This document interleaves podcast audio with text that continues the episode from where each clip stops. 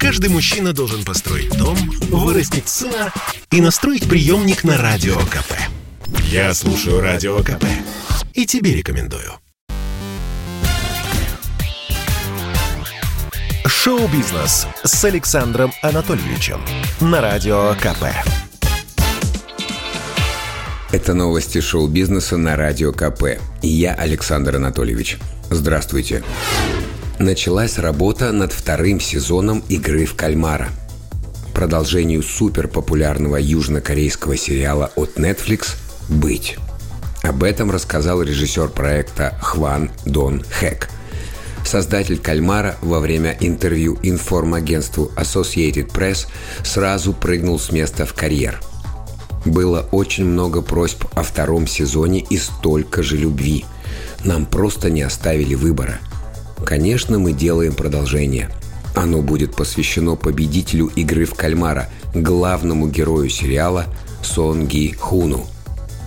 Он вернется на экраны и сделает для мира нечто особенное. Увы, дату релиза, даже примерную, режиссер назвать затруднился. Что ж, запасаемся терпением и пересматриваем любимые эпизоды первого сезона. Вещи Эми Уайнхаус проданы на благотворительном аукционе за 4 миллиона долларов. Певица умерла 10 лет назад, но ее слава совершенно не меркнет. За доказательствами далеко ходить не надо. Более 800 предметов, принадлежавших Эми, ушли с молотка. Вырученные деньги пойдут в фонд помощи подросткам с зависимостью – Эту организацию создали родители Уайнхаус. Организаторы аукциона рассказывают, самым дорогим лотом стало платье, которое Эми надела на свое последнее выступление в Белграде в 2011 году, за месяц до своей смерти. Наряд купили за 243 тысячи долларов. Это в 16 раз больше первоначальной оценки.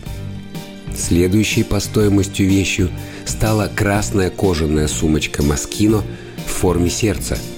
Ее Уайнхаус брала на церемонии вручения Brit Awards в 2007 году.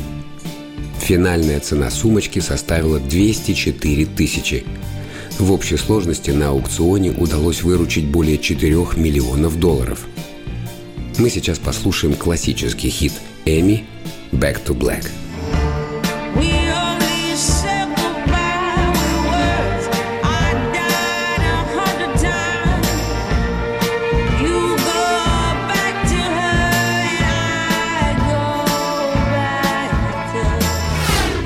Snoop Dogg потребовал уважения к престарелым рэперам. Артист уверен, что легенды хип-хопа заслуживают не меньшего почитания, чем ветераны рока и металла. В подкасте журнала Rolling Stone 50-летний Снуп поделился своей болью. «Уважайте нас такими, какие мы есть. Я и мои коллеги не перестаем писать хорошую музыку с наступлением старости, но почему-то все любят престарелых рокеров и ждут от них новых хитов, а рэперов сбрасывают со счетов. Snoop Dogg подчеркивает, что сам является поклонником рок-групп и ни в коем случае не хочет умалять их достоинства, но при этом добавляет – мы должны получить такую же любовь, потому что создали то, что будет жить вечно. Ну а мы послушаем, как Snoop Dogg исполняет кавер на группу Metallica. Такой версии Sad But True вы еще не слышали.